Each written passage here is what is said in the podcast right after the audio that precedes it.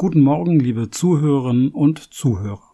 Wenn man an Feier-, Fest- und Gedenktage denkt, dann fallen einem auf Anhieb meist Tage wie etwa Weihnachten, Ostern, Himmelfahrt oder auch Neujahr ein. Genauso wie der 1. Mai oder der 3. Oktober.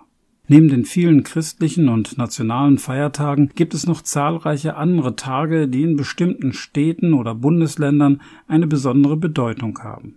Im Rheinland wird es wohl kaum jemanden geben, der nicht sofort an den Rosenmontag oder den Aschermittwoch denkt, an dem, wie man sagt, alles vorbei ist.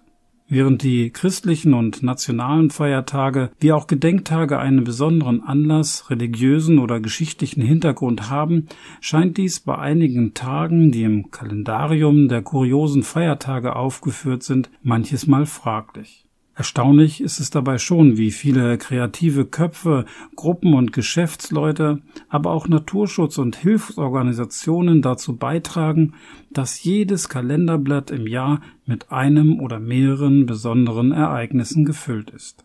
Kaum einer stellt heutzutage den Valentinstag am 14. Februar in Frage, der ursprünglich wohl in Gedenken an den heiligen Bischof Valentinus entstanden ist, oder den internationalen Verschenk ein Buchtag, der es zumindest an dem Tag noch in die Nachrichten schaffte. Den Schaffern hinter dem Weltmettbrötchentag, der auf den gleichen Tag fiel, mag vielleicht dagegen eher der Hunger als Geburtshilfe Pate gestanden haben und war daher wohl auch medial nicht so präsent.